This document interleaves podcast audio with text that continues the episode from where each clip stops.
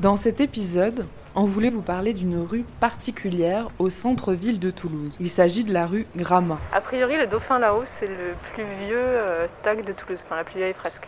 Nichée à côté de la place Arnaud Bernard, cette rue détient encore un peu de l'histoire de la ville rose. Cette histoire que l'on ne connaît pas toujours si on ne s'y est pas attardé un peu. Dans le livre d'Olivier Gall, True School, une histoire du graffiti à Toulouse, on peut lire la naissance du graffiti toulousain dans le quartier Arnaud Bernard.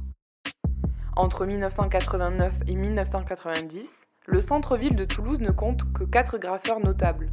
Le graffiti se centralise alors à Arnaud Bernard. Le quartier ne cesse d'attirer de nouveaux acteurs.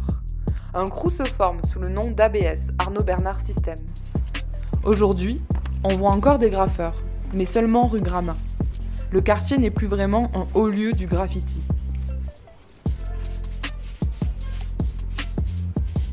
Dans la rue Gramma, tout est peint. Il ne reste presque plus de place. Les portes des habitations sont recouvertes de graffitis, de collages, d'imagination.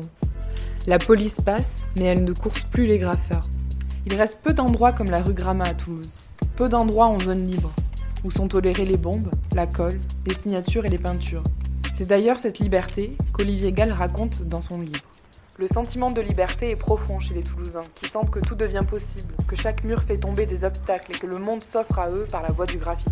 Son livre raconte la suite, les articles de presse délétères envers les graffitis, les tentatives de cloisonner graffeuses et graffeurs dans de petits espaces, le nettoyage de la ville, à partir des années 2000. Mais la rue Gramma, c'est une rue parallèle, coincée dans un autre espace-temps, celui des années 90, car tout y est encore possible, et c'est un musée à ciel ouvert.